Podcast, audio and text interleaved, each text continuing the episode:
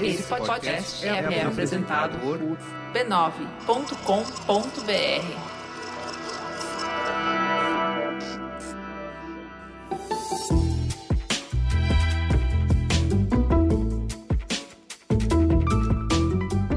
Mamileiros e mamiletes, sejam bem-vindos ao nosso momento semanal de respeito e empatia. Hoje é 30 de julho de 2020 e eu sou a Juva Lauer. E eu aqui do seu lado sou Cris Bartz. Olha, esse é o Mamilos, o podcast que faz jornalismo de peito aberto. Se prepara que hoje é dia de muita escuta e ó, muito aprendizado. Bora pro recadinho dos nossos parceiros do Bradesco? Bora! A gente sempre fala aqui de ações que fazem parte do projeto Aliados pelo Respeito, né? A gente vai explicar o que, que é esse projeto. Em 2018, o Bradesco criou o movimento Aliados pelo Respeito internamente, com o objetivo de discutir as perspectivas e as pautas relacionadas à equidade de gênero, etnia, deficiência, universo LGBTQIA, e muito mais para ser sempre bem plural. Isso é muito legal, porque ser aliado pelo respeito é potencializar a voz de pessoas e oferecer o lugar que elas merecem estar para compartilhar os seus ideais. Mas aí você me pergunta: como é que isso rola na prática?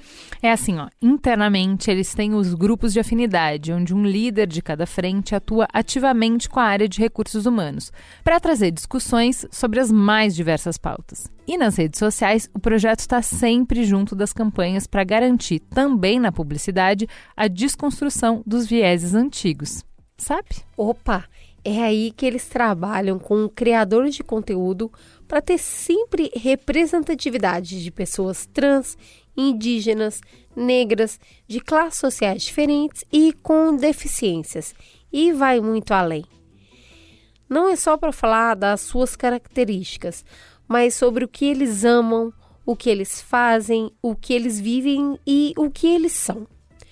Houve só um trechinho de uma campanha em 2019 com uma família de pessoas GLBTQI. Não existe dizer que a mãe não vai aceitar um filho porque ele é gay. Qual é a diferença? Como é que tu vai desprezar uma criança por ela, né, entre aspas, não ser como os outros filhos? Não existe isso. Meu filho, minha vida, minha pele. Eita, que até arrepia, é lindo demais, né? Opa, é muito. E para não perder nada sobre esse projeto, ah, aí você já sabe, né? Olho vivo nas redes sociais e no YouTube do Bradesco. O pessoal retrata tudo lá, não deixa passar nem um tiquinho despercebido. Vai lá, acompanha e seja também você um aliado pelo respeito.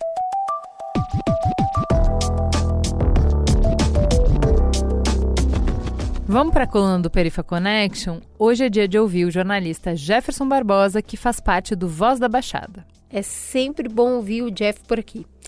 Ele veio falar dessa vez sobre o projeto Lab do Perifa Connection, feito em parceria com o Instituto Clima e Sociedade. Eles formaram uma turma para aprender sobre conteúdos a respeito de sustentabilidade nas periferias e mostrar tudo para a gente agora. Bora ouvir! E aí, pessoal, tudo bom? Aqui é Jefferson Barbosa do Perifa Connection a gente vai falar sobre o Lab Perifa Connection, Clima e Periferias. Há uns meses atrás a gente esteve aqui divulgando as inscrições, falando sobre esse processo, que é um processo de formação, mas um pouco diferente dos processos de formação tradicionais. É um lab com uma turma jovem, moradores de periferias, negros, mulheres, LGBTs e que são comunicadores, comunitários. A gente juntou uma galera para passar os últimos três meses debatendo diferentes temas acerca do clima, desse debate sobre meio ambiente, mas tentando trazer uma perspectiva diferente. Então, os pesquisadores, os produtores rurais, os professores, os ativistas que a gente trouxe para o espaço do Lab trouxeram perspectivas que não as convencionais nos espaços onde se debatem clima e meio ambiente. Essa iniciativa só foi possível graças a uma parceria nossa com o Instituto Clima e Sociedade, IX. Nesse formato online, né, por conta da pandemia, a gente conseguiu ter participantes do Rio de Janeiro, de São Gonçalo, da Baixada Fluminense e também de outros estados, né? Gente do Nordeste, gente da região Centro-Oeste, que participaram e que contribuíram muito para o resultado final. Que um desses resultados a gente vai divulgar aqui hoje, né? A gente vai apresentar dois trechos de dois podcasts. Um é o Asas da Liberdade, esse feito pela Tainara Santos, pela Janaína Santana e pela Mariana Galdino. Né, e pensando agora a questão do meio ambiente, né, o Ministério com o Ricardo Salles, que fica cada vez mais visível como interesse do agronegócio, né, dos latifundiários, da bancada ruralista, fica cada vez mais evidente esse interesse de poder realmente adentrar dentro dessas instituições e poder adentrar dentro dessas, dentro dessas lideranças, né? E o outro é o Ecoou o Papo, feito pela Lorena Frois, a Gabriela Paiva e a Raíssa Faria e o William Torres. Penso até que nem a comunidade em si é, mas os processos em que essas comunidades foram inseridas historicamente, né? É, porque aí a gente vai ver um, um, um processo que a gente consegue é, responsabilizar, né? Que são os processos históricos. Escutem acompanhem e aprofundem os debates que surgem dentro dessa questão do meio ambiente, só que nem sempre, por exemplo, faz o recorte de raça, quando fala de racismo ambiental, que é um tema muito pouco conhecido para muitas pessoas. E o quanto que esses podcasts também são resultados de discussões que às vezes são esquecidas, são deixadas de lado e que essa galera que se juntou no Lab Perifa Connection trouxe, né? Então, essa é a nossa dica de hoje, né? Essa é a nossa sugestão. O debate climático ele é muito importante e ele tem camadas que não são tão vistas, que não são tão conhecidas e que precisam também ser as vozes protagonistas, né? E que precisam também disputar essa narrativa que é o que se propõe o Perifa Connect. Muito obrigado e até a próxima. Teta.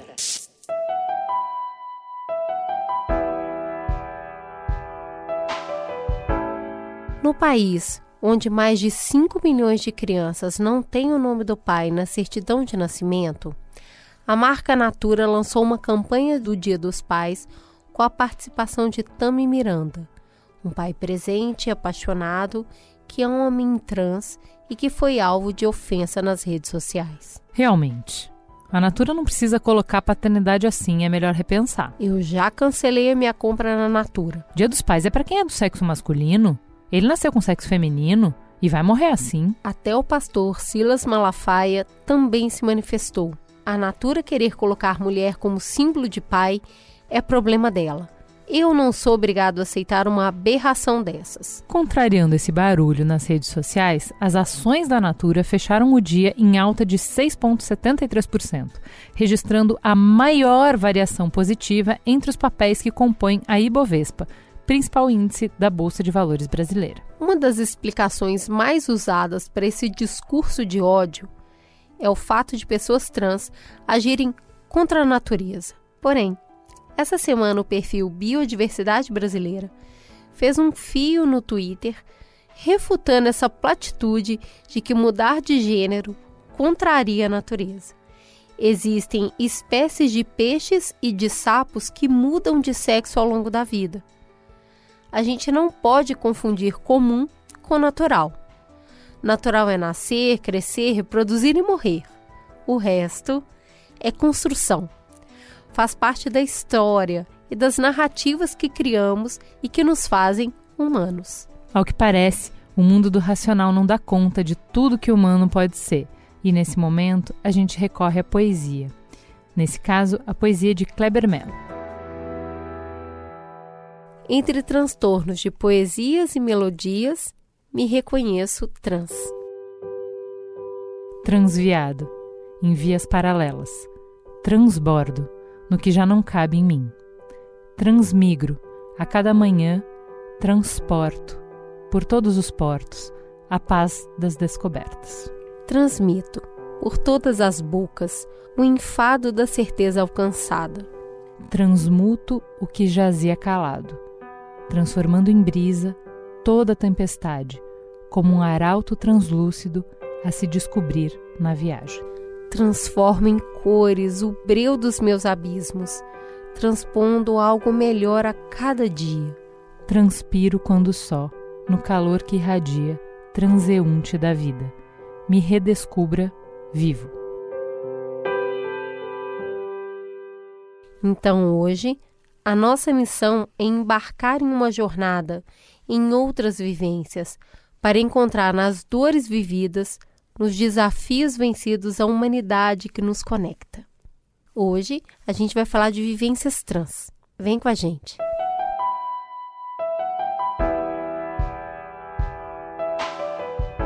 E para falar disso, a gente tem uma convidada muito, muito, muito especial. A gente recebe aqui Letícia Lans, muito bem-vinda. Quem é você na fila do pão, Letícia? Eu sou uma pessoa a mais na fila do pão, não sou ninguém especial. Eu não nasci no corpo errado, nasci na sociedade errada. Não há nada de errado comigo, nunca houve. Eu sou uma pessoa transgênera porque eles acham que eu transgrido as normas de gênero que foram criadas há 10 mil anos para poder submeter as mulheres e gerar dominação masculina. Eu não sou ninguém especial, não. Eu sou apenas. Não sou homem, nem mulher, nem trans. Sou Letícia Lança, uma construção de mim mesma. As ordens. Letícia, por favor, conta um pouquinho do seu papel como escritora, psicanalista, mestre em sociologia. Então, hoje a clínica é onde eu atuo, né? A clínica psicanalítica, eu sou apaixonada com psicanálise e a clínica é o meu ganha-pão e é a minha forma de participar do mundo é, esse é o meu trabalho. Eu escrevo sobre a minha vida, eu escrevo sobre a realidade. Eu me considero hoje não uma pensadora, porque a posição que eu tive que chegar por força da minha identidade de gênero me levou a passar a vida pensando nas coisas, tendo que me refugiar em mim mesma, com medo do que as pessoas poderiam fazer comigo. É, o que, que é trans, transgênero? Eu estava dizendo para você que, infelizmente, nós não temos uma homogeneidade de termos, nem de termos, nem de abordagens no país. Não é? Eu escrevi o único livro que tem sobre estudos transgêneros no país. A própria palavra transgênero aqui ela é totalmente incompreendida. Transgênero é apenas a pessoa que transgride as normas de gênero. E aí você tem N transidentidades, como travesti, transexual, é? crossdresser, drag queen, andrógeno, não binários. A identidade é a pessoa que se dá. Essa, todas essas pessoas padecem porque elas ferem a norma. O dispositivo binário de gênero, esse dispositivo é aquele que transforma macho e fêmea em homem e mulher e deixar o intersexuado no meio do caminho. Com a ajuda da Letícia, a gente vai navegar por quatro aspectos da experiência transgênero: o despertar para a identidade transgressora e a relação com o corpo, a relação com a família, os desafios para se ter acesso à renda e trabalho e, por fim, os relacionamentos amorosos. Quem vai abrir cada capítulo é a Ariadne, pesquisadora, pedagoga, doutoranda em psiquiatria e psicologia médica na Unifesp e assessora de apoio comunitário na UNAIDS, o braço da ONU para AIDS e mulher trans. Ela é uma mulher extraordinária que compartilhou com muita generosidade a sua trajetória com a gente para dar o ponto de partida de cada discussão. Além disso, a gente vai contar com a experiência de transição da Amélia Molino, que é tradutora, escritora, designer de narrativa focada em videogames.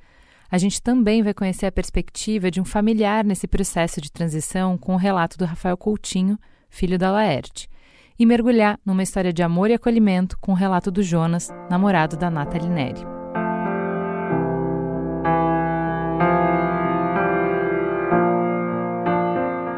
A Ariadne é uma das pioneiras na cirurgia de redesignação no Brasil. Ela conta pra gente um pouco do processo interno e institucional para se tornar a mulher que é hoje. É um processo longo, é muita luta, mas vale a pena?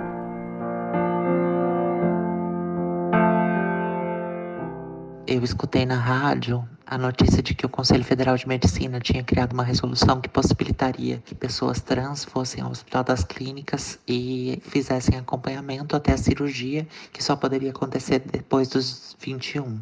Eu sou uma das pioneiras, né, na, na questão trans aqui no Brasil. Eu fui uma das primeiras a entrar no protocolo indo de pesquisa do Conselho Federal de Medicina. Foi bem complicado ter acesso a tudo, né? Tinha um processo de avaliação que era praticamente insano. As pessoas, elas ficavam avaliando, muito estigmatizando mesmo, sabe? A coisa do, do que é ser travesti, do que é ser uma pessoa trans, tentando marginalizar, meio que higienizando as identidades travestis como se elas não fossem adaptáveis a uma vida social, sabe? Então, na época a gente precisava passar por uma avaliação muito rigorosa. Depois dessa avaliação a gente passava por 10 anos passando por terapia, como se é, os outros tivessem é, direito de dizer se a gente é ou não trans, se a gente tinha ou não direito a uma cirurgia. Eu fiz a cirurgia de redesignação sexual, cirurgia de prótese mamária e a maior parte do processo de construção pessoal, né? Ele foi permeado muito por outras questões que não a estética principalmente por, por, questões de valores e de entendimentos, assim. O que mais me deixa feliz nesse processo é que eu entendo o quanto a cirurgia foi positiva para mim. A genitália era algo que me afetava demais. Passar pela cirurgia foi um processo de construção do meu eu individual que transpõe a questão do corpo, mas isso não necessariamente vai acontecer com todas as pessoas. Não necessariamente as pessoas vão é, se sentir recompensadas a partir de uma mudança corporal específica. No meu caso, isso foi importante, no meu caso, isso foi muito, muito válido, mas eu reconheço que depois da cirurgia, o caminho foi, foi ainda mais doloroso, assim, porque é, na minha época, a documentação só era, a, a gente só retificava a documentação, o sexo de nascimento e tudo mais, depois que fazia a cirurgia e passava por várias perícias no IMESC, e essas perícias, né, pelo menos a perícia que eu passei no meu caso foi extremamente violenta. Com isso, eu não critico os aliados que encabeçaram né, a saúde trans no Brasil, todos os médicos e todos os profissionais de saúde que encabeçaram essa luta no Brasil foram pioneiros, é, foram graças a eles que a gente teve tantos avanços. Ai, eu me sinto muito feliz, muito feliz hoje. Conforto com a minha própria imagem eu tenho, sim, mas é engraçado, né? Que a gente sempre acha alguma coisinha que a gente queria ai, melhorar, mudar. Quando a gente fez o episódio do Mamilos de Todas as Cores do Arco-Íris, que a gente recebeu um homem trans aqui, foi muito interessante e quebrador de paradigmas para gente dele falar que não é definidor da experiência transgênero a cirurgia, que é, você não precisa fazer a cirurgia para é, ser uma pessoa trans. E que ele, por exemplo, era um homem com vagina e que ele não tinha problema nenhum com a vagina dele, que ele não sentia, porque a gente vê muitos relatos, né, para citar um, um, uma obra pop é, que a gente já indicou aqui no Mamilos, que é Pose. É, uma das personagens fala, ela tinha uma questão com o pênis dela que era incômoda para ela né? Então ela não queria, ela precisava muito fazer a cirurgia, ela fez a cirurgia, ela ficou muito feliz depois da cirurgia. Ela se reconhecia, ela era melhor, mais feliz, mais ela mesma depois da cirurgia. É, o que esse convidado do Mamilos trouxe é que isso não é definidor da, da, da, experiência trans. Você não precisa ter essa experiência de, ah, eu nasci aprisionado num corpo que eu não reconheço. Ele falou: não, eu reconheço o meu corpo, eu reconheço a minha vagina. Só que eu sou um homem eu sou um homem que tem vagina. Queria que você falasse um pouco para a gente sobre isso, sobre essas questões com o corpo. Como é que a gente sabe? Como é que você sabe que você é, tem um gênero que é diferente do designado no seu nascimento? E qual é essa relação com o seu corpo? Identidade de gênero não é definida por nenhuma carga genética. Ela é definida por um processo que nós chamamos na psicanálise de identificação. A identificação é um processo diferente de escolha. Eles usam muito esse termo escolha e por isso mesmo até dizem opção sexual, opção de gênero. Mas aqui não existe escolha, né? O que nós temos aqui é um processo de identificação, que é certamente um dos processos mais pesados, mais fortes e mais definidores que nós temos na constituição da subjetividade de cada um, né? na forma como cada pessoa se torna sujeito da história. Então, nós não sabemos exatamente como a subjetivação acontece, de que forma ela opera, porque o número de variáveis é muito grande, entrando inclusive a questão do corpo, né? Entrando toda a carga emocional, né? a carga cultural que ela recebe dos pais, da escola, né? mas a identificação acontece. O processo de identificação, uma vez que acontece, ele domina o indivíduo totalmente. Eu queria entender um pouquinho desse processo que você se entende e você começa a abraçar quem você é. Então, eu acredito que muitas vezes a gente deva olhar no espelho e falar: Isso é coisa da minha cabeça. Não é possível. De onde eu estou tirando essa história?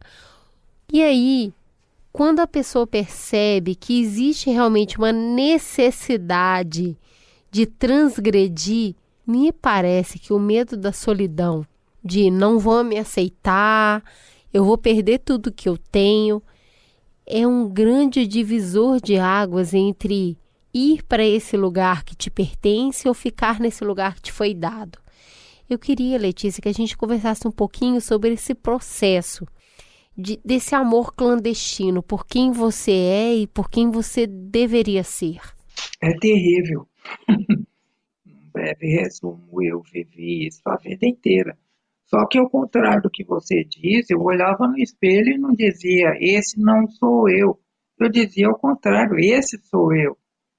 Mas é um eu que a sociedade não reconhece como tal. Né? Então, quando eu conheci a minha companheira, quem eu vivo até hoje, né, foi fantástico, porque ela, por ser é, arquiteta, artista plástica, então ela sempre teve uma visão bem descolada da vida. E eu era um executivo, né? Então, ela diz assim, eu acho que eu abri a porteira, né, para você, porque ela permitia que eu me identificasse, né, no espelho com o cara que estava do lado de fora. Então, essa é a questão da identificação, porque para muita gente é, é, básico mudar, tirar o pênis, colocar uma vagina, sabe, fazer essa cirurgia de readequação, se torna básico, é uma necessidade que não se explica. A transição, ela tem estágios, ela tem graus de profundidade, ela tem graus de aceitação, ela depende de muitos traumas, ela depende de uma coisa chamada desejo, que também não é respeitado. Olha, quando eu comecei a transicionar, eu tinha, até pouco tempo ainda tinha lá em casa, um quarto que eu chamava de cafofo, onde você tinha todas as roupas que eu não pude usar ao longo da vida em fases distintas. Então eu tinha mini cinto, você conhece mini cinto, né? É uma mini saia que é do tamanho de um cinto, não é? Eu tinha mini blusas, tinha mini cintos, tinha de tudo que você pudesse imaginar, porque você fica meio desvairado na transição, quer dizer, com o que é que eu vou me identificar? Então, ah, eu vou ou não fazer uma, uma, uma terapia hormonal para poder né, acabar com os pelos? No meu caso, é uma beleza, porque eu nunca tive pelo, então, o que, que eu vou fazer? Vou tirar o pomo de Adão, eu nunca tive, nasci sem ele. Todas essas coisas, inclusive, entram na composição de uma identidade de gênero, porque o modelo é fornecido pela sociedade. Aí você tem uma questão de ordem prática, que é um troço que nós chamamos de passabilidade. O que nós vemos, na verdade, é um show de horrores, porque a passabilidade é muito mais em função das suas atitudes, do seu comportamento no dia a dia, do que do corpo que você carrega. Então, existe inclusive muita doutrinação, porque há toda uma indústria de transformação. Então, eu não serei mulher enquanto eu não fizer uma cirurgia de transformação. Não é verdade. Não é verdade. Eu não serei homem se eu não tenho um pênis. Um grande homem que eu conheci, meu amigo, uma pessoa assim fascinante, pênis para ele nunca foi problema, né? Assim como não é aqui para o Tami. Eles confundem hoje, inclusive, sexualidade com reprodutividade. Sexualidade humana é para o prazer, uma palavra maldita entre nós. Sexualidade é para prazer e gozo. Reprodutividade é para fazer menino. E fazer menino não precisa mais nem de pênis, nem de penetração. E brevemente não vai precisar nem de vulva. Isso vai ser feito por máquinas. Agora você imagina, né, numa época em que há clínicas né, de reprodução humana por todo lado, operando de todas as maneiras mais loucas, as pessoas estão aí. Não, não tem pau. Meu Deus, isso é de um atraso que não tem tamanho. Então vamos encerrar esse bloco com o relato da Amélia Molino. Meu nome é Amélia Molino, sou tradutora, escritora, designer de narrativa focada em videogames. E não por acaso também sou uma mulher trans. É difícil pontuar quando realmente percebi quem eu era. O primeiro contato que eu tive com a ideia de ser trans aconteceu quando eu tinha uns 10, 11 anos. Eu estava fazendo a lição de casa, recortando uma revista para aula, e no meio das perguntas tinha uma matéria sobre a cirurgia de redesignação de uma jovem na Alemanha. Isso me fascinou. Eu não entendia por que, que eu estava me sentindo tão feliz. Talvez naquele momento eu tenha percebido, pela primeira vez, que mudar era possível. Lembro de ter mostrado a matéria para minha professora e ela ter reagido com nojo. Ela disse que era melhor jogar aquelas páginas fora, para ninguém ver. Eu não joguei, eu fiz o oposto. Guardei a revista e continuei lendo a mesma matéria várias e várias e várias vezes. Eu queria manter aquela ideia viva na minha mente, mas com o tempo, mudar parecia inalcançável para mim. Conforme eu ficava mais velha, tentava suprimir o desejo, a vontade de ser outra pessoa. Eu lembro de provar as roupas da minha mãe e da minha irmã quando não tinha ninguém em casa. Eu era bem andrógena quando adolescente, e me ver através de uma outra lente naquelas roupas me causava uma alegria inexplicável. Ao mesmo tempo, eu ficava mal por sentir uma coisa tão boa. Eu fui criada com um lar muito religioso e um pai abusivo que saiu de casa depois de uma briga comigo quando eu tinha 18 anos. Eu não tive mais contato com ele. Esse cenário de culpa contribuiu para que no ensino médio eu passasse a viver uma vida que não era minha, mas que eu via como uma, entre aspas, vida normal. Com 20 anos eu me sentia completamente vazia, sem motivo para existir. Nenhuma conquista parecia ser minha de verdade. Nada que eu fazia tinha real valor para mim. Nessa época, passei a acompanhar algumas discussões da comunidade trans. Comecei a ter contato com pessoas que passaram por transições e fui me informando sobre os tratamentos. Mas eu só observava. Eu tinha muito medo, achava que não podia confiar em ninguém para falar dos meus sentimentos. Então, eu conheci o homem que hoje é meu marido. O meu marido também é uma pessoa trans. Conheci o meu marido Alain quando ele estava começando a terapia hormonal. O contato que eu tive com ele foi muito importante nessa fase que eu estava. Ali eu vi o desabrochar de uma pessoa que se tornava cada vez mais feliz, alguém que finalmente ganhava uma vida real. Acompanhar o processo dele me fez ter um contato mais profundo com o meu verdadeiro eu. Ao mesmo tempo que eu me encontrava, eu vivi um momento de muito estresse. Eu estava no auge da depressão e da ansiedade. Na época, eu decidi abrir o jogo para minha mãe e meu irmão. Eu fiquei apavorada só de imaginar ser rejeitada por eles. Mas eu fui aceita. E apesar de eles não entenderem completamente, me acolheram. De cara, eu busquei apoio psicológico para lidar com a ansiedade, que era enorme. No começo foi bom, eu falava sobre muita coisa, mas eu não tinha contado para minha terapeuta que eu era trans. A terapia evoluiu e quando eu finalmente contei para ela, foi péssimo. Ela questionou se eu não estava, entre aspas, inventando coisa para me vitimizar. Eu não tinha mais como continuar ali. Então eu procurei apoio em outros lugares. Fui atrás do ambulatório de generalidades da Santa Casa de São Paulo, que é um serviço voluntário, hum, nem sempre tem vaga. Eu entrei num grupo de terapia voltado para pessoas trans. E no ambulatório comecei os primeiros passos para me apresentar para o mundo como eu realmente era. No grupo, eu percebi que não viver a vida que eu queria era exatamente o que me causava tanta ansiedade. Nesse meio tempo, eu consegui indicação para fazer tratamento hormonal pelo SUS, no AMA da Santa Cecília. A fila de espera para uma vaga é grande, mas pelo menos é uma opção gratuita. Agendei, esperei em 2018 dei início à minha terapia hormonal. De lá para cá, tudo mudou. A minha vida deu um salto. Eu vi o meu corpo se transformar. A cada mês que passava, eu tirava uma foto para ver quanto eu tinha mudado.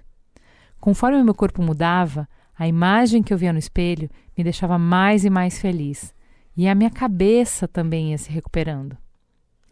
Ter suporte psicológico e o mínimo de acolhimento é fundamental na transição. Eu sou uma privilegiada, eu tive apoio.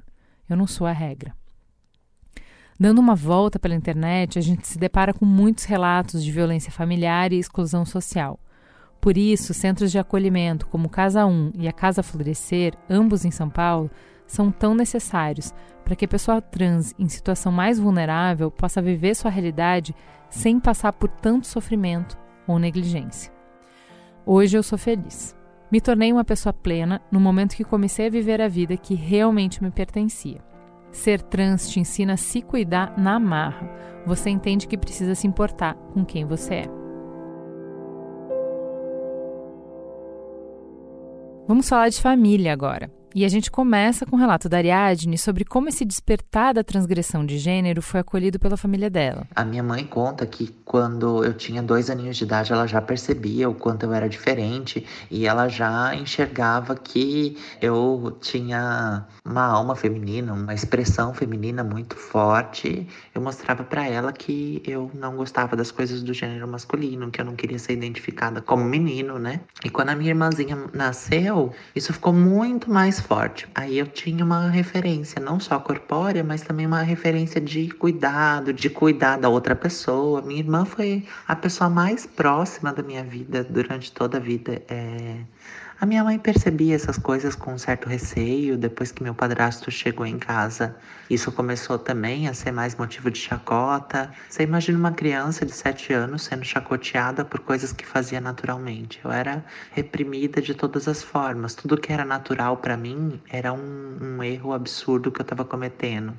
E foi meio que assim que surgiu a consciência de que eu era uma pessoa trans e que eu não cabia no gênero que tinha sido designado para mim ao nascer era uma época muito que não se falava nada a respeito. Era muito difícil a gente ver pessoas que se mostravam e que demonstravam que eram felizes assim. A gente tinha muita informação da marginalidade que chegava às pessoas por serem diferentes, por serem trans, por serem gays.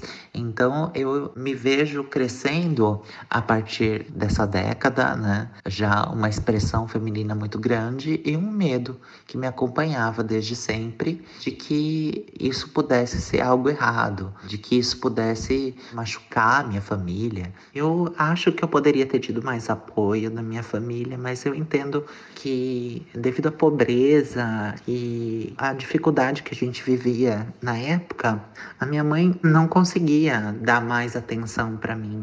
Ela não conseguia oferecer mais para mim. Mas os poucos momentos que eu tive do lado dela e que foram cruciais para que valores fossem criados dentro de mim e eu pudesse seguir esses valores, eu tive apoio de amigos, da minha avó principalmente. Morei com a minha avó. Minha avó, né, a gente ficou juntas desde os 13 anos de idade até os 18, foi quando ela faleceu com câncer. Eu lembro de ter sofrido muito a perda dela. Minha, minha avó era uma mulher muito para frente do tempo dela, ela criou os filhos sozinha, era uma lutadora. E ela, enfim, uma o maior amor, né? O maior amor que eu pude ter foi dela. A gente se encantou tanto pela jornada da Ariadne porque ela é feita de rejeição e amor, de preconceito, mas também de perdão e reconstrução. Foi depois de ter tido um processo de reconciliação com a minha família. Eu passei pela cirurgia, fui uma das primeiras pessoas a realizar a cirurgia aqui no Brasil, né, pelo Hospital das Clínicas em São Paulo. E para mim foi uma redescoberta da minha mãe depois de tantos anos é, de afastamento. Em nenhuma atitude que ela tenha tomado, mesmo quando eu saí de casa, que eu tinha 13 anos de idade, eu entendo que a atitude dela foi o maior ato de amor que ela poderia ter. E quando ela abriu mão, ela não abriu mão da filha. Ela disse assim: Eu acredito em você. E eu sei que todo mundo tá errado. Eu só não consigo caminhar junto para te apoiar. Então eu, eu sei o quanto para minha mãe faltou esse momento que hoje a gente tem é tão maravilhoso que a gente é muito amiga, mas eu sei que a cada conquista da minha vida, os olhos dela vibram e é como se a felicidade que eu tenho fosse tão dela quanto é minha. É, na sua vivência como analista de tantos anos, é, o que, que você consegue dizer como a vivência trans, uma coisa mais é, distanciada, né? Não falar de, de uma pessoa sair dessa perspectiva da história que a gente está contando e dar um zoom out. Qual é o impacto que a aceitação da família tem na vivência, é, nas possibilidades que uma pessoa trans tem de ter uma vida feliz e completa? Olha, eu acho que não é apenas com a condição transgênera, não. Né? Qualquer condição que diferencie o indivíduo, né, ela, ela faz com que ele necessite de um apoio extra. E esse apoio, em geral, a gente espera que venha da família, ou que venha pelo menos de um gueto, né, de um movimento que possa é, é, fazer as vezes da família. Né? Infelizmente, isso não acontece de novo na base da pirâmide. A tendência das famílias na base da pirâmide é expulsar de casa, porque a pessoa está endemoniada. Isso quando não manda para a famosa cura, cura gay. Né?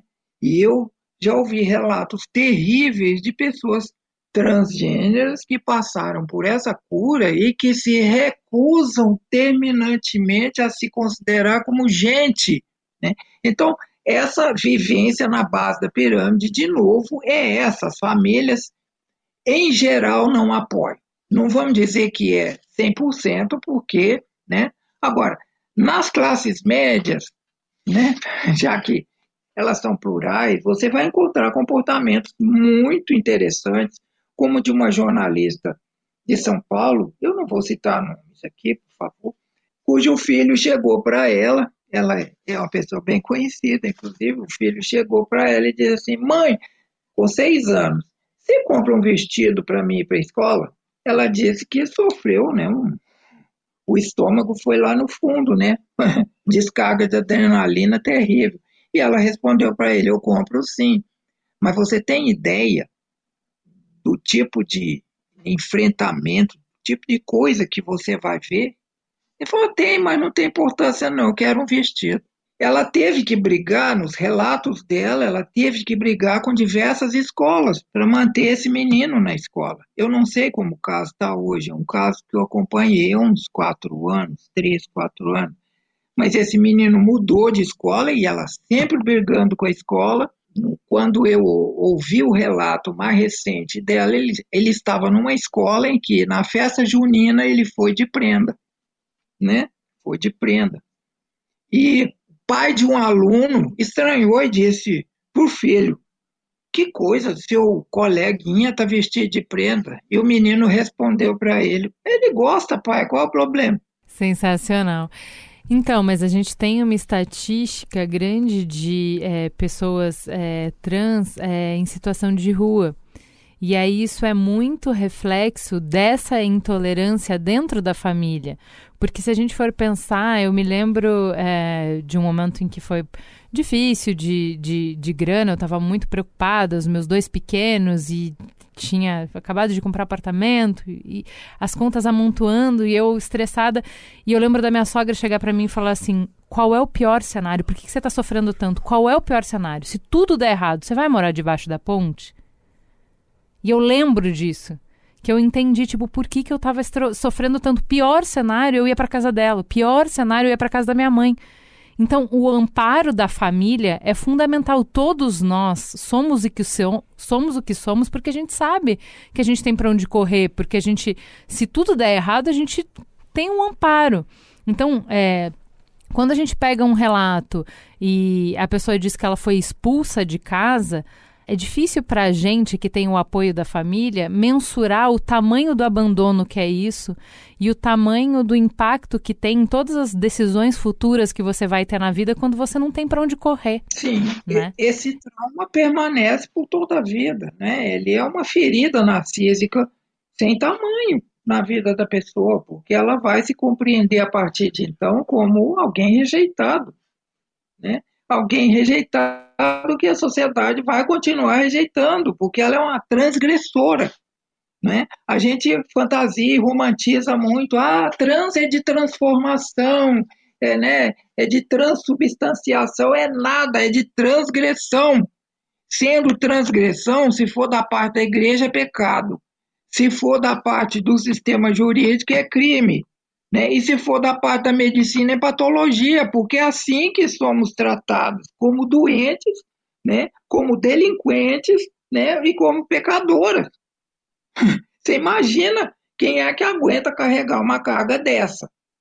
Eu, com toda a formação que eu tenho, sofro com isso. Você imagina uma pessoa né, em formação, com seus 13, 14 anos, sendo expulsa de casa como pecadora, né? Como doente, perversa. Olha, ainda bota isso.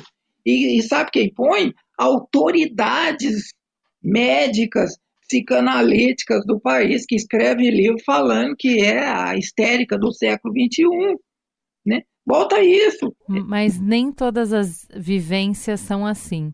E é por isso que a gente queria encerrar esse bloco com o um relato do Rafael Coutinho.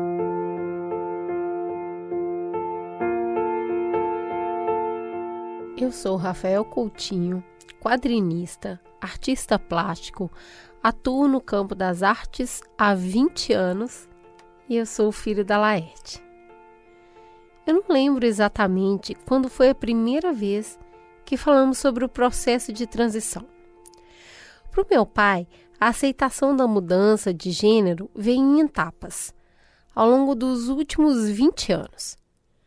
Tudo foi muito íntimo e gradativo as mudanças, elas eram compartilhadas comigo e com a Laila, a minha irmã, e com um pequeno núcleo de pessoas assim, mais próximas. Primeiro, soubemos da sua bissexualidade. Depois, que gostava de se vestir com roupas consideradas femininas, o crossdresser. Em seguida, ela explicou que se sentia mais mulher do que homem.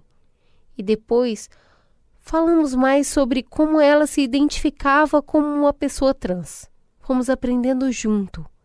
Ela também estava aprendendo e dividia com a gente tudo com muita cautela e sensibilidade e até mesmo dúvidas. A primeira vez que saímos juntos e ela estava vestida de mulher, eu me lembro bem. Marcamos de tomar umas bebidas e comer algumas coisas no centro. Minha irmã, eu e Laerte e a Tuca, a namorada do meu pai na época. Eu não sabia o que eu iria encontrar e o meu maior medo era que algo da personalidade dela tivesse se perdido, que a voz tivesse diferente, fina, algo do tipo. Fiquei com medo de achar engraçado e de começar a rir. Acredito que meu receio maior era que ela tivesse perdido a característica que para mim eram definidoras, formadoras da minha identidade de filho. Quando eu cheguei no bar e percebi que era a mesma pessoa que eu amava, só que mulher, relaxei. Fiquei feliz de saber que o meu pai estava mais feliz, afinal, ela tinha passado por anos de depressão pela morte do meu irmão e tinha sido anos muito duros para ela e para nós também. Aos poucos, as coisas foram se ajeitando e aquela estranheza inicial se dissipou.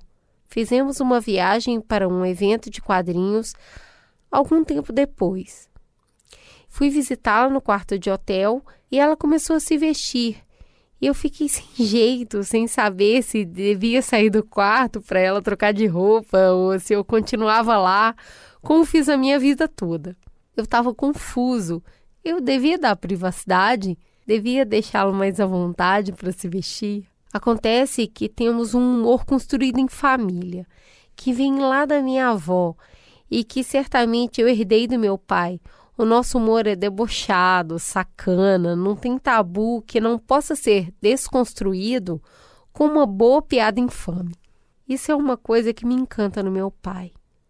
Ao mesmo tempo, as coisas podem ser sérias e profundas e podem ser também engraçadas e ridículas. Existe uma inteligência emocional difícil de explicar. Laerte é assim. Mas eu precisei desconstruir bastante coisa também. Por exemplo, eu não tinha relações próximas com travestis, salvo algumas poucas interações em baladas, bares, de ver na noite, na rua, e eu passei a conviver mais próximo de muitas delas por causa do meu pai. Apenas observando de longe um determinado grupo social, você não consegue enxergar questões importantes e aspectos de vidas desse grupo. Mulheres trans são muito objetificadas sexualmente por homens. Há um jogo construído por séculos que resvala na prostituição, na marginalização. Eu era parte dessa ideia torta, pré-concebida, e eu sou grato por ter passado por uma reeducação no meu olhar. Hoje eu sei que há subníveis horrendos de preconceitos que mantêm pessoas trans marginalizadas sempre na condição de instáveis, irresponsáveis, loucas. Estamos longe de resolver isso, mas me sinto mais capaz de enxergar esses problemas e mudar a minha postura. Eu entendi também que há um lugar no debate de gênero que eu ainda não alcancei, um lugar que fica distante de mim porque levo uma vida mais próxima da heteronormatividade. Hoje em dia, eu já reconheço a hibridez da minha identidade, do meu desejo. Não acho que ninguém seja uma coisa nem outra. Enfim, sempre fomos muito próximos, temos muitos projetos, gostamos de dividir a gente adora procurar coisas para fazer junto. Trocamos ideias sobre tudo, criamos, compartilhamos. Há também a vida de artista. Conversamos desde os assuntos mais sérios até falar merda e dar risada. Essa é a minha vida com meu pai. E com a Laerte. Ai, ai, ai, meu Deus, que lindeza. Agora, a gente vai falar dos desafios que as pessoas trans enfrentam para ter acesso à renda e trabalho. As barreiras começam muito cedo, já na escola. Vamos deixar a Ariadne nos conduzir mais uma vez nessa jornada. Eu já tinha uma aparência bastante feminina quando entrei na adolescência. Era como eu me reconhecia, era como eu me via. Eu não tinha como ficar escondendo algo que era a minha natureza. Passei por diversas situações de discriminação e de agressão física na escola. A mais grave delas me deixou bastante desfigurada. Eu fui espancada na porta do colégio eu lembro de ter ficado traumatizada durante algum tempo e parei de estudar. Depois de muitos anos, foi que eu fui voltar para a escola fazendo telecurso. E aí eu me preparava para as provas eliminatórias. E aí eu me lembro, eu fui muito bem na prova, mas eu já assinava meu RG, inclusive já tinha a assinatura Ariadne, só que ela não batia com o documento que ainda não tinha sido retificado, porque na minha época sequer podia retificar os documentos pessoais se não tivesse feito a cirurgia, então a minha prova foi cancelada e eu tive que fazer outra no ano seguinte. Eu sabia que tinha dado meu melhor, eu sabia que eu tinha passado, eu sabia que aquela etapa da minha vida já tinha sido concluída, mas simplesmente minha prova foi cancelada e eu tive que fazer outra. Eu nunca paguei um centavo pela minha educação, sempre estudei em escolas públicas, eu sempre estudava, estudava, estudava para conseguir passar com bolsa e ter a minha educação garantida sem precisar de mais recurso. Quando chegou a vida adulta, conseguir emprego também era uma dificuldade muito grande. Eu cheguei a ter que me prostituir algumas vezes porque eu passava fome. Não tinha outra coisa, né? De que forma eu poderia conseguir um trabalho? Eu trabalhei em tudo que você pode imaginar. Você precisava se sustentar, não conseguia trabalho em lugar nenhum, e aí o único lugar que tinha disponibilidade para te acolher era a prostituição.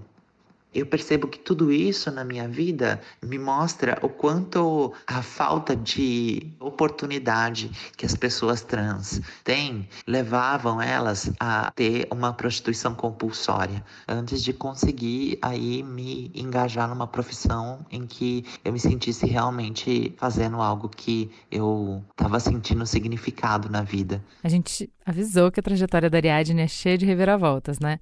Foi o meio acadêmico que abriu portas para ela e mudou sua vida. Quando eu cheguei na carreira acadêmica, aí veio um processo assim de oportunidades. Consegui fazer uma especialização, fui convidada a fazer um mestrado em psiquiatria. Diversas pessoas me ofereceram um apoio e acreditavam no meu potencial e comecei a trabalhar na dependência química e também em outros espaços aí que cuidavam de HIV. Eu consegui um emprego é, no Cratod, que é um centro de referência em São Paulo que é aberto à população usuária de droga e foi uma das experiências mais importantes da minha vida. Foi naquele lugar onde eu consegui enxergar o que eu poderia fazer para outras pessoas que também, como eu, tiveram tantas dificuldades de encontrar caminhos alternativos. Era como se eu tivesse estendendo a mão para mim mesma todas as vezes que eu via uma travesti, uma trans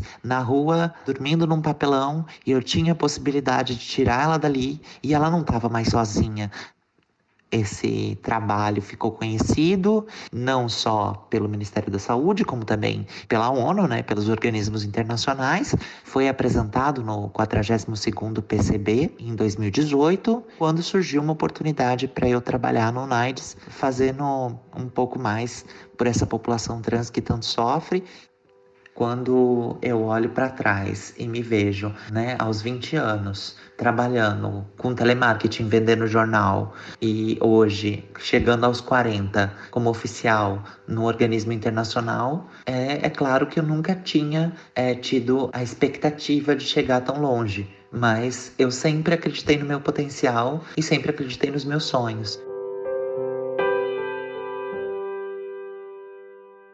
a partir desse relato, como é que as, os preconceitos, os desafios que as pessoas trans é, enfrentam numa tenridade, quando a gente não sabe nem quem a gente é, né? Eu, eu, costumo falar dessa época da minha vida. Quando alguém me pergunta alguma coisa, eu falo, ah, da época que eu ainda comia arranho. Porque é uma época que você não é dono de você mesmo, dono do mundo, você está descobrindo tudo receber esse grau de violência, esse grau de interdição no início da sua vida, como que isso impacta o resto da sua vida, né? É de forma total. Essa semana mesmo, você sabe que para trabalhar na clínica a gente faz supervisão. Então, há 20 anos eu estou com o mesmo terapeuta, onde eu faço a minha supervisão.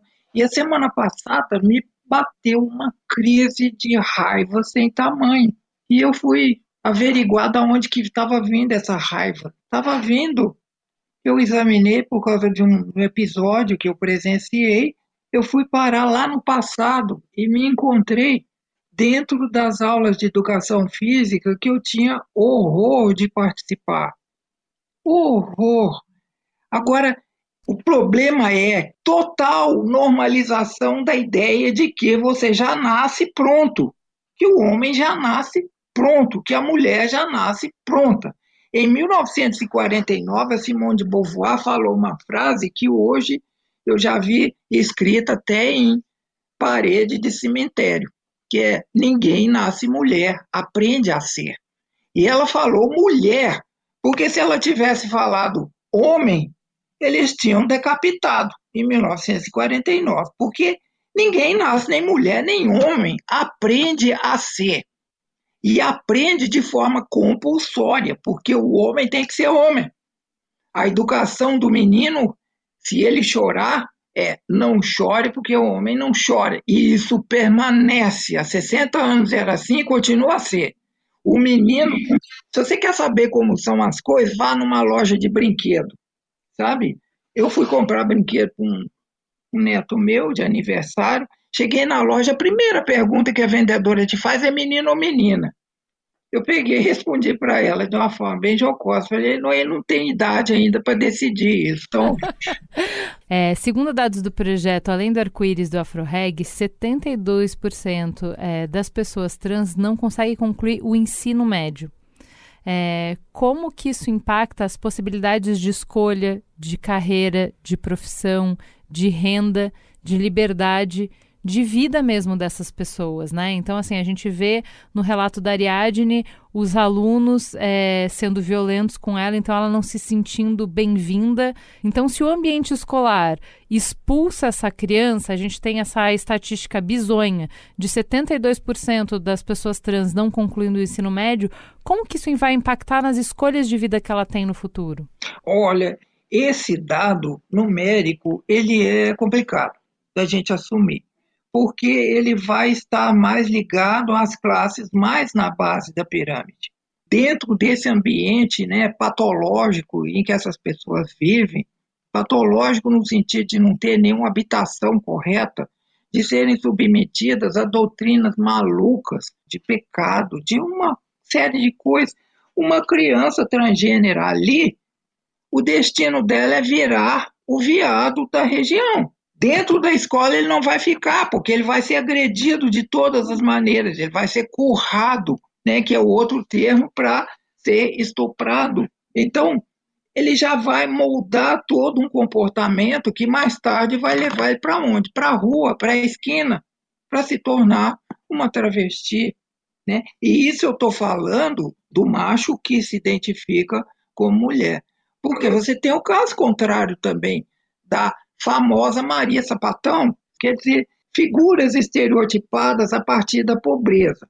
Agora, classe média é outra história, porque eles estão resolvendo simplesmente botando nas clínicas, sabe, para fazer transição precoce. Agora, o problema é com a escola. A escola tem que acabar com essa divisão entre meninos e meninas. Você tem que educar gente. Não faz sentido a escola ser desse jeito. A criança tinha que ser deixada ser ela mesma.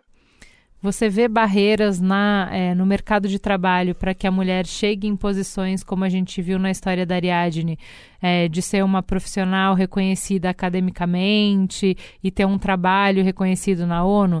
Que é, obstáculos profissionais é, as pessoas trans é, enfrentam para navegar nesse mundo corporativo, enfim? Também é uma resposta que nós temos que ter necessariamente o corte de classe, o corte de raça aqui, porque ela opera de maneiras diferentes em diversos níveis.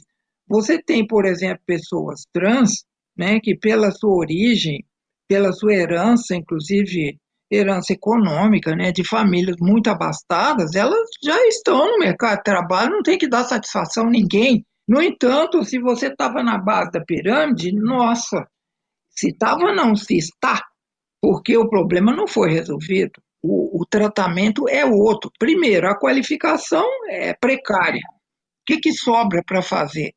Acaba que mulheres trans estão no mercado de trabalho né, muito na área de é, serviços de higiene pessoal, são cabeleireiros, né, manicures, coisa desse tipo, ambientes que aceitam mais, acaba sendo o grosso. Para não dizer que a esmagadora maioria dessas pessoas vão para a rua ganhar a vida na prostituição. O espaço de trabalho é esse. E piora ainda a situação se a pessoa é preta. Se a pessoa é preta, se a pessoa é pobre, se a pessoa é periférica, ela está totalmente desabrigada ela está totalmente sem proteção da sociedade, sabe? Isso, isso me cansa, isso acaba comigo, porque Eu quero um mundo onde todas as pessoas possam ser integradas pelo que elas são, do modo que elas são. Então, quando você vê essa, essa escassez de oportunidade, esse corte violento na vida das pessoas, me deixa muito triste. Eu acho que deixa triste qualquer pessoa que tem consciência né, pela coletividade. Vamos encerrar falando de relacionamentos amorosos. E a gente volta para Ariadne e suas reviravoltas, com a busca por proteção e acolhimento, por construir uma família em uma trajetória que começa com dor e violência. Eu tive dois relacionamentos na minha vida. Um deles foi o pai do meu filho, o Hélio, que faleceu há pouco tempo, né? Os dois faleceram. Ele chegou suprindo uma carência de família. Ele vem de uma família extremamente machista e violenta. Ele tinha um histórico muito grande com abuso de álcool, mas era uma pessoa muito brilhante. Tinha conseguido transformar a vida dele em determinado momento, ter se afastado das drogas, de ter se transformado num professor, e o meu relacionamento com ela aconteceu dessa maneira, meio que absurda. Eu era namorada de um amigo dele e eu não transava com esse amigo dele porque eu tinha medo de contar. E aí ele me tomou do amigo, né? Numa dessas vezes, ele trouxe o menino, né? O Bruno. O Bruno tinha dois aninhos, ia fazer três, pra minha casa e disse assim: cuida aqui do meu bigato. E aí eu falei assim: cuido, você vai voltar que horas? Aí ele falou assim: não, eu volto. E não disse quando voltava. Ele voltou um mês depois. E peguei amor por ele. Eu tinha medo de ir na delegacia para dizer: olha, eu tô com uma criança que não é minha. E quando ele voltou, o menino tava bem. A partir daí a gente meio que começou a criar o menino, né? Mas eu vivi muita violência doméstica e eu meio que me protegi da sociedade na época, me escondendo nos braços de uma pessoa que também me violentava, né? É engraçado que assim, eu não tenho nenhuma mágoa, eu não tenho nenhum, nenhum ressentimento do Hélio. E o tempo que a gente viveu junto, que foram sete anos, não foram sete anos sendo agredida. As agressões, elas começaram a acontecer, principalmente depois que eu fiz a cirurgia, depois que eu estava livre comigo mesma, depois que a minha autoestima não tinha mais o medo da cirurgia para me mostrar para o mundo, sabe? E aí a insegurança dele levou ele a questionar todo lugar de poder que ele sempre se colocou pelo simples fato de ser homem. Isso foi uma questão conflituosa e causou nossa separação. Depois disso, a gente continuou tendo uma relação à distância, muito em função do menino. E meu segundo relacionamento foi o Leonardo, que ele chegou e ele foi um divisor de águas. Ele foi a pessoa que me amava de uma maneira tão incondicional e tão perfeita. E a gente era amigo e a gente compartilhava tudo. Eu muitas vezes me perguntava, né? Nossa, mas por que será que esse homem tão maravilhoso, tão incrível, gosta de mim? Por que será que ele me trata tão bem? Por que será que ele me trata como alguém que eu sempre quis ser tratada, né? Depois do Léo, eu acho que eu nunca mais me apaixonei, porque ele me disse uma coisa que mudou minha vida toda. Disse assim para mim: Ariadne, você merece tudo isso. Nunca aceite menos. Ele se matou quando a gente estava tentando engajar ele num tratamento para transtorno afetivo bipolar. E era bem complicado porque ele não reconhecia a necessidade de terapia, a necessidade de fazer o tratamento como um todo, né? E ele foi um marco. A Ariadne, antes do Leonardo, vivia muito em função de sonhos internos. A Ariadne, depois do Leonardo, passou a enxergar o mundo e todas as possibilidades que o mundo tinha de coisas que eu ainda precisava fazer. Ele foi um sopro de vida e continua sendo. Uma inspiração de bondade. Muitas pessoas passam por essa vida sem sequer descobrir o que é o amor. E eu vivi ele com tanta intensidade, com tanta sorte, que eu sou uma privilegiada.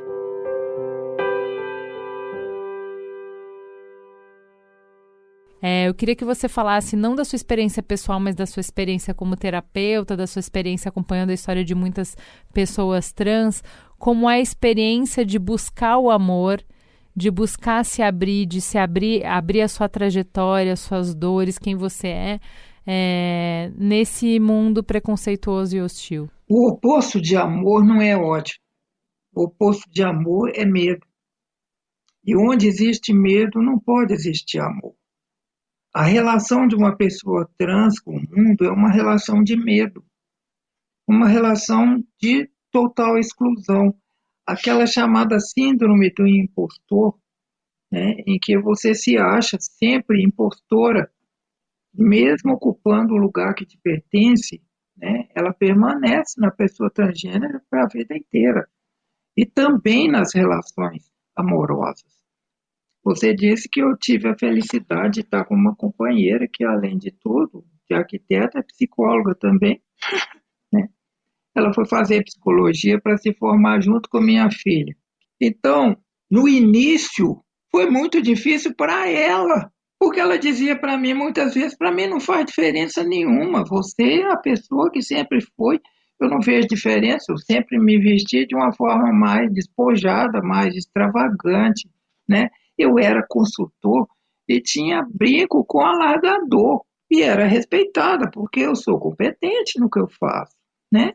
Então ela não estou vendo diferença nenhuma. Fisicamente, a minha cara, eu não tenho alteração nenhuma, a não ser meus belos seios, do qual, dos quais eu me orgulho para danar, porque foram feitos, não tem implante, não tem nada, é meu mesmo, estava aqui prontinho para desabrochar. Então, o problema era eu, eu que não me aceitava, sabe? E, e como que eu projetava nela. Quer dizer, numa relação em que há pessoas adultas, maduras e preparadas, não é difícil a gente identificar isso, né? E ela me acusava e eu ficava danada com ela. Falei, mas que absurdo, o que você está falando que eu não me aceito, que você me aceita.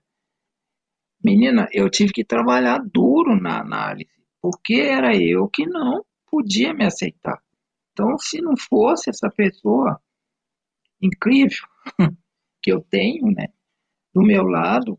Para mim, ecoa muito a fala da Aline. A Aline da Quebrada é uma pessoa muito vocal para falar sobre essa violência da mulher trans não ter o espaço é, de ser o objeto amoroso, de ser o, o sonho de um homem, né? E, e dessa violência que é te cobrarem de então, peraí, você não me falou que você era uma mulher trans, então você me enganou, então o meu desejo foi enganado, então eu fui ludibriado, isso era uma miragem no deserto. E ela fala bastante sobre isso, assim, foi tanto negado para mim esse espaço de amor, de acolhimento, que eu não quero, eu não desejo mais isso. Eu queria que, transcendendo a sua experiência, falando mais é, da sua experiência como terapeuta, você falasse sobre essa dor ali faz referência ao estereótipo que o outro tem dela, mas existem estereótipos dentro do gueto, né? De mulheres, inclusive eu conheço esses casos, não é nenhum nem dois, de mulheres que se apaixonam por pessoas trans, por mulheres trans, e gostariam de ficar com essas mulheres.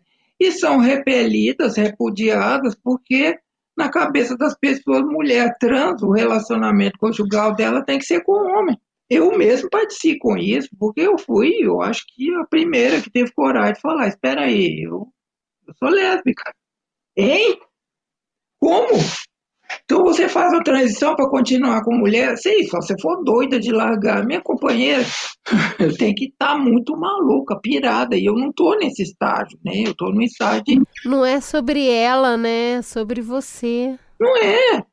Então é muito importante e eu reforço isso muito nos movimentos, porque o movimento, né, os movimentos identitários, eles têm que ajudar muito as pessoas a terem essa autoestima a eliminarem esse medo, a se amarem e se respeitarem antes de mais nada, né? Você mencionou aí a Casa 1, né, aí em São Paulo, e a outra casa também, que eu conheço, inclusive o coordenador. No Rio de Janeiro, você tem a Casa NEM, com Indianara, uma grande pessoa, onde ali essas pessoas estão sendo energizadas, elas estão sendo robustecidas por um amor por si próprias.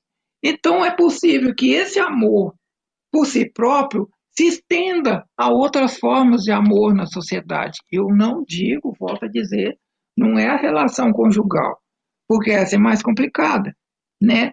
Mas as relações de amor, talvez a conjugal já não, não nos interesse tanto, mas a solução que eu vejo para o mundo, inclusive, para todos analisando os que eu tenho hoje comigo, é mais amor por si próprio. Porque todo mundo tem medo de que o outro veja quem eu sou, de que me veja nu, e que o outro me veja com os olhos que eu estou me vendo. eu sou né, um farsante, eu sou um impostor. Não, não sou nada disso, não. Eu sou uma pessoa digna, produtiva, né? Uma pessoa muito feliz na fila do pão. Eu queria trazer para você um pouquinho dessa história do Jonas. Meu nome é Jonas Maria, eu sou formada em letras e atualmente eu moro em São Paulo com a minha namorada. Eu escrevo contos, crônicas e eu produzo conteúdo online sobre gênero e transexualidade. As minhas referências de relacionamento sempre foram iguais às de todo mundo. Eu assistia filmes e novelas que ensinavam e ainda ensinam quais amores são válidos e qual é a maneira correta de amar. Durante muito tempo eu tive em mente um único modelo de relação possível, o um modelo heterossexual, onde os papéis são muito bem definidos, homem e mulher, num amor romântico. A união desses seres perfeitos, onde a meta é ter alguém que nos complete e que viva a vida ao nosso lado para sempre. Na adolescência, quando eu ainda me entendia e era entendido como lésbica, eu tive dificuldade de romper com a lógica heterossexual. Num primeiro momento, foi difícil entender que eu podia me relacionar com mulheres. Na sequência, entendi que precisava romper com essa norma hétero, que apresentava somente a essência do homem e da mulher, mesmo em relacionamentos homossexuais. Antes da minha namorada atual, eu tive um outro relacionamento sério com uma garota que durou cerca de um ano. Depois eu conheci a Natalie, que é a minha namorada até hoje. A gente se conheceu online. Eu tinha um perfil fake no Orkut e ela também tinha um fake lá a gente conversava apenas por mensagem e na época não existia chamada em vídeo e falar por telefone era muito caro. Ficamos desse jeito online por um ano e eu oficializei o namoro na primeira vez que nos vimos e a gente se encontrou pessoalmente. Na época que começamos a namorar, a questão da homofobia ainda era mais presente e por sermos um casal lésbico, a gente enfrentou muitas dificuldades em família, mas por parte da minha família. Um ano depois que já estávamos juntos, eu comecei a entender a minha transexualidade. De imediato, eu não me dei conta do impacto que isso teria em mim, na minha namorada, e não demorou muito a perceber que seria uma questão. Eu não estava apenas curioso com um assunto novo na internet. Era mais que isso. Eu estava me desconstruindo como uma pessoa trans. Os primeiros meses foram muito delicados. A Natalie, ela estava no auge do seu orgulho lésbico e de namorar comigo. Eu estava muito fragilizado tocado com tudo que eu estava lendo e descobrindo sobre a transexualidade. Infelizmente, é comum relacionamentos lésbicos terminarem quando uma das pessoas se descobre trans. Natural que um problema comece a surgir, afinal, a gente está falando de duas identidades sociais que acabam entrando em conflito.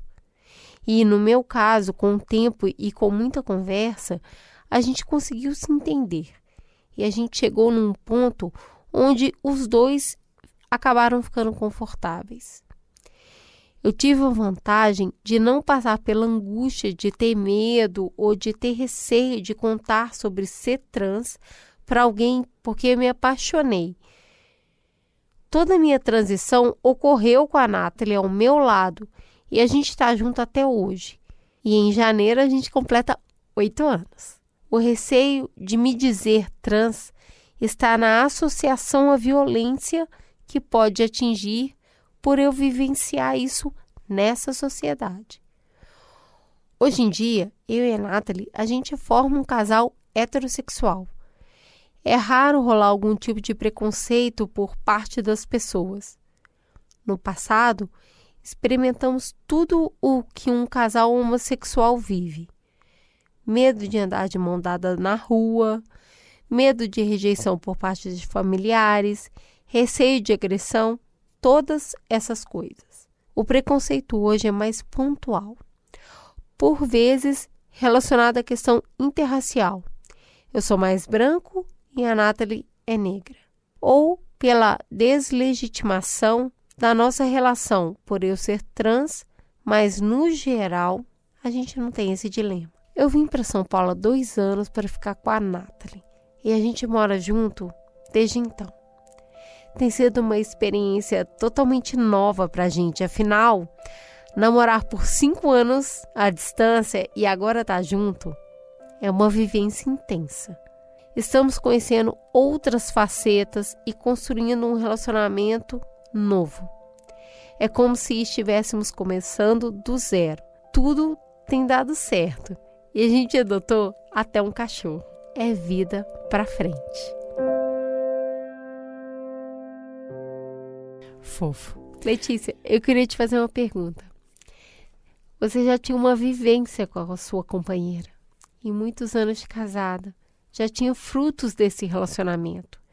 Como que foi para vocês, enquanto companheiras, entender esse novo significado do amor? O que inclusive me parece muito interessante depois de muitos anos de casado, casar de novo. Mas me conta um pouquinho desse processo de redescoberta do sentimento e até da sexualidade quando tudo muda. Não é assim. não é assim, não mudou nada. Amor não muda. Quer dizer, nesse depoimento que você leu aí, a única coisa que manteve eles dois juntos né, foi o amor. Amor é uma coisa não dá para descrever. O amor que pode ser dito com palavras não é amor. O que eu insisto em dizer para você é que quando há amor, e eu conheço casos e mais casos a respeito, a relação sobrevive. Quando não há, ela nem se constitui, né? Como acontece hoje, infelizmente, com a maior parte das famílias ditas cisgêneros heterossexuais que existem no país. Porque as pessoas estão ali fingindo né, que, que são marido, fingindo que são mulher, com casos extraconjugais, tentando superar o vazio que se institui quando não existe esse negócio chamado amor, que é um negócio que não dá para descrever o que é, mas quando a gente já sentiu, sabe, eu digo para você, uma certa altura da minha vida eu duvidava que isso existia. Mas depois de ter vivido pessoalmente a experiência de amor, eu te falo, eu tenho dúvida de tudo, só não duvido do amor. Que linda! Que linda! Que linda! Amei, que lindo jeito de terminar o programa, não precisa mais nada. Qualquer palavra depois disso é excesso. Farol aceso. Vamos para o bloco do Farol Aceso. O que, que você está gostando de ouvir, de ler, de assistir? É, na quarentena, nós resolvemos voltar para os clássicos, sabe? Então, esses clássicos maravilhosos que a gente esquece que existem, ou filmes até relativamente recentes que a gente deixa passar. Eu vou deixar a indicação de um filme que me tocou profundamente, sabe? Chamado é, é, Diário de uma Paixão. Lindo, lindo. E se, se acha lá no Netflix, inclusive, né? Você já viu? Lindo, eu é? amo, amo. Foi um teste que eu apliquei pro meu marido que ele não passou e tá comigo até hoje, viu? Porque ele viu o filme e no... ele ficou, falou: Ah, ela não devia ter ficado com esse cara, ela devia ter falado com o outro. Eu falei: Quê? Você não entendeu nada do filme. Mas é lindo. Aquele, eu amo esse aquele filme. Aquele realmente é uma história de amor, é, né? O Claire Delune tocando nesse filme, eu, eu lembro sempre. Eu amo esse filme, é, amo. Que bom que a gente coincidiu. E você, Cris, o que, que você indica? Ah, indico você primeiro. Eu tenho duas dicas. A primeira, a ver com o tema, é um drama coreano original Netflix desse ano, e Taiwan Classes é um dos é, grandes sucessos da Netflix desse ano. Os dramas coreanos eles são bem tradicionais, é tudo bem padrão, tudo para reforçar a cultura, é o oposto do cinema. Então, quem está pensando em é, Parasita, que é super transgressor, esquece, tá? Drama coreano, TV, TV coreana é bem tradicional. Esse é um drama que tem todos os ingredientes viciantes de um novelão. Pensa a novela das seis, novela das oito, vai. É a jornada do herói por vingança, por justiça, para derrotar o mal, a corrupção, o abuso de poder, através da união de um squad jovem, ambicioso, leal e super diverso. E tá aí a disrupção. Diversidade nunca aparece em drama coreano. Então você vê um ex-presidiário, um negro, uma psicopata e uma mulher trans formarem o squad que a gente vai amar é romper muito paradigma. E eu acho que assim, se a gente considera o meio, o público e a proposta, ele é brilhante em propor na forma como ele apresenta esse tema. Porque não é um manifesto não é uma obra seminal sobre a experiência trans, tanto que a atriz, que é a pessoa que faz a, a personagem trans é uma mulher. Então, de maneira nenhuma é, representa, sabe? Mas inclui uma pessoa trans na cultura pop, coloca na boca e na reação de personagens os preconceitos que a audiência vai ter justamente para conectar o público. Tá tudo bem, sabe? A gente sabe que você se sente assim, mas fica mais, vive com a gente esses momentos, cresce com a gente. Pode ser a primeira experiência de muita gente que está assistindo com a jornada de uma mulher trans, e para uma primeira experiência, dá uma quebrada nesse estranhamento e humaniza demais, porque não tem como não se apaixonar por ela, não tem como não sofrer com ela, como não torcer por ela, não tem como não vibrar por ela. Então, Indico bastante, chama Itaiwan Classes, 16 episódios, como sempre. É uma delícia, porque a história vai, vai, o arco termina e acabou, não tem próximas temporadas. Uh, e também indicar, é, enquanto a Disney Plus não agracia o Brasil com a sua ilustre presença, para que a gente possa indicar o Hamilton, para vocês curtirem loucamente. A gente já tem as músicas no Spotify em qualquer é, plataforma de streaming, a gravação do elenco original, tá? Então, depois eu conto todos os prêmios que esse musical faturou quando a gente, enfim, puder indicar, mas enquanto isso, basta dizer que é, conquistou o prêmio Grammy de melhor álbum de teatro musical. Então, vocês realmente têm que escutar essas músicas que contam a história de um imigrante órfão miserável, mas muito inteligente e ambicioso, que foi um dos fundadores dos Estados Unidos. Então vai lá, tomar banho cantando mais shot a plenos pulmões, ter seu momento Cinderela murmurando Helpless durante a faxina, cozinhar cantarolando Satisfy e dormir embalando o sonho com That Would Be Enough. Clara, eu tô alucinada com Hamilton. Alucinada. Vão lá escutar a trilha que é muito gostosa. E você, Cris? Pode falar. Então, quero indicar um filme que tem a ver com o tema, tá? Que é uma história fascinante que também se acha no Netflix com muita facilidade. É um filme de quatro histórias, três, na verdade, que se interpenetram. E esse filme se chama Super Deluxe. É um filme hindu. A terceira história é a história de uma mulher trans que sumiu de casa para poder fazer a transição, então ela volta anos depois. É uma história fascinante que eu acho que tem tudo a ver com o que nós falamos aqui, né? A repulsa que a sociedade tem por ela, como que ela é acolhida ou desacolhida dentro da família, né? E o filho dela, que é a coisa mais fofa que você vai descobrir naquela história. O cinema hindu tem, tem feito coisas magníficas, sabe? Esse filme eu amei.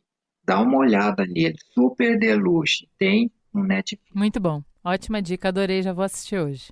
E você, Cris? Eu revisitei uma obra que me inspira muito e que me sensibiliza ao extremo.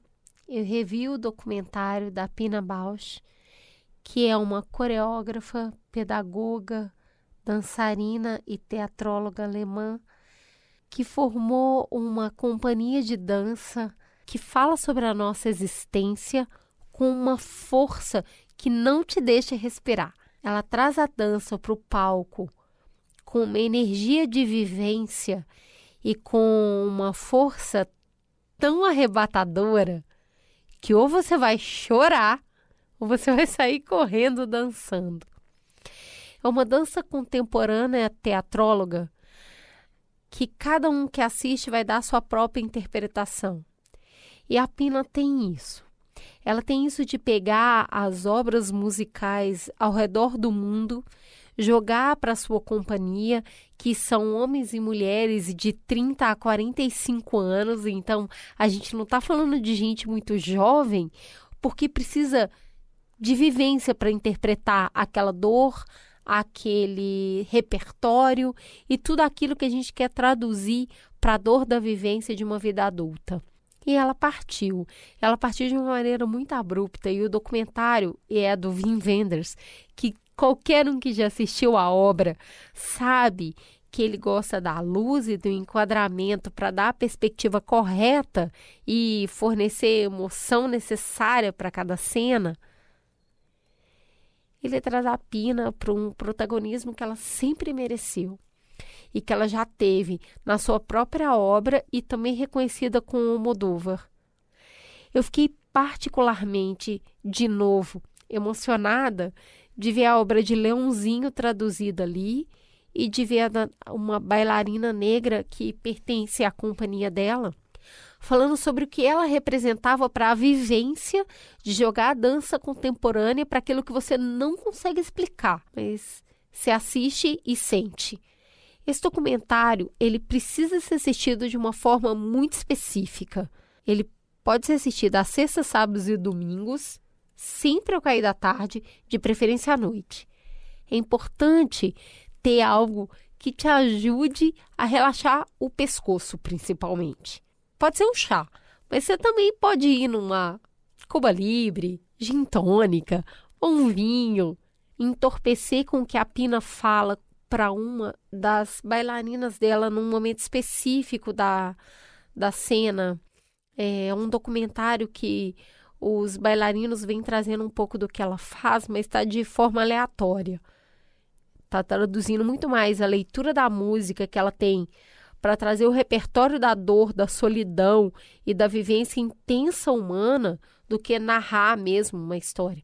Mas ela fala: Eu acho que você precisa ser um pouco mais louca. Eu acho que é isso que eu pego desse, desse documentário, é a terceira vez que eu assisto. E toda vez que eu assisto, eu acho que ele traz para mim muito da vivência presente. Talvez a gente precise ser um pouco mais louco e se entregar um pouco mais a isso que não está no quadrado, não está no prefeito, não está no estigmatizado, não está na norma. Eu acho que a Pina coloca isso de uma maneira muito poética. E quando ela combina isso com Caetano, meu Deus do céu, explode. Pina Bausch, você pode assistir partes do documentário no YouTube ou na plataforma de streaming Apple TV assinando. Ju, tem podcast novo para indicar pra gente hoje? Olha aí, ó. Chegou na central de informação que o Plenai, a plataforma de conteúdo sobre qualidade de vida e bem-estar, tá lançando seu podcast com histórias para refletir. E são histórias reais. E elas buscam nos auxiliar a entender um pouco mais sobre o mundo e sobre nós mesmos. Cada episódio vai mergulhar em um dos seis, em um dos seis pilares do Plenai corpo, mente, espírito, relações, contexto e propósito. Fica o convite então para você tirar uns minutinhos do seu dia para se conectar com as histórias do podcast Plenai e com o momento presente. Faz esse teste. Ó, oh, quer um exemplo? No pilar Relações tem a Geise e o Abílio Diniz. E vamos escutar um pouquinho do que eles falam. Eu sempre tive grandes metas na vida. Sempre busquei me superar, Sempre fui uma pessoa competitiva, em busca de conhecer e desafiar meus próprios limites. Isso valia para o meu trabalho, para os meus esportes que praticava e para a minha vida. Eu tinha sido casado e tive quatro filhos: Ana, João, Adriana e Pedro. Posso dizer que tinha uma boa relação familiar. Meus filhos sempre foram muito, muito importantes para mim. Sempre dei valor para as relações pessoais. Sempre soube que elas eram importantes. Mas hoje eu percebo que faltava alguma coisa. E aí? Foi com vontade de escutar? Então procura pelo podcast Plenai em todas as plataformas de streaming. Tire um tempo para você hoje e reconecte-se.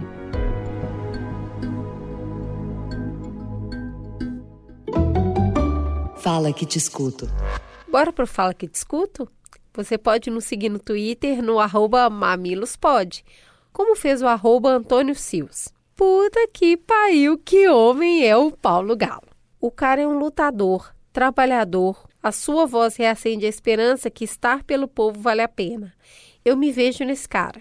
A Heloísa Iqueda disse: A gente trabalha hoje em dia com tantos direitos já assegurados que não imagina quanto foi preciso lutar para chegar aqui e o quanto ainda existe muita exploração e desigualdade. A luta continua sempre graças à democracia. O povo ficou apaixonado pelo Muito, Galo, como a nossa. gente já esperava. Tipo a Joana, que reproduziu uma fala dele que disse: Eu não quero ser o Lula, eu quero ser o Paulo Freire. Vamos juntos. O Galo de luta no Mamilos pode. Esse cara tem minha admiração. No Instagram você também nos segue no arroba mamilospod. Lá a gente coloca os destaques do programa, farol aceso e muito conteúdo especial. Além, é claro, das lives toda sexta para vocês sextarem com a gente. Essa semana a Cris vai sextar com a queridíssima Sara Oliveira. Eita, que vai ser bom. Assim como fez a Débora Chaves, que falou que episódio maravilhoso, consciente de que precisa ouvir mais sobre esse assunto. Às vezes, a falta de consciência de classe nos transforma em Dória sobre rodas. Adorei. A Pedro Dias disse: Amei a conversa com o Galo. Muito construtiva. Que pessoa incrível. Mas no fundo, achei o episódio foi isso, uma conversa. Quase não teve participação do João. Uma pena, eu queria ter ouvido mais dele também. A Sandra o dia disse: Que episódio curto, meninas. Eu ficaria o dia inteiro ouvindo o Galo falar. Parabéns, episódio maravilhoso e inspirador. Obrigada por toda semana trazer assuntos necessários de uma forma que todos possam compreender.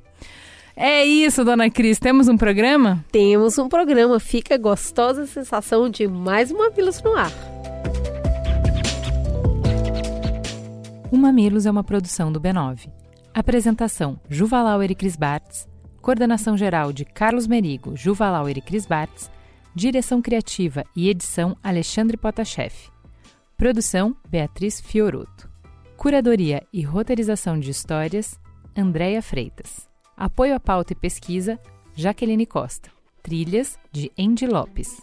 Identidade visual Bárbara Silwert. Coordenação digital AG Barros, Pedro Estraza, Lucas De Brito e Iago Vinícius. Atendimento e comercialização Raquel Casmala, Camila Maza e Thelma Zenaro. Até a próxima semana. Mamilos. Jornalismo de peito aberto.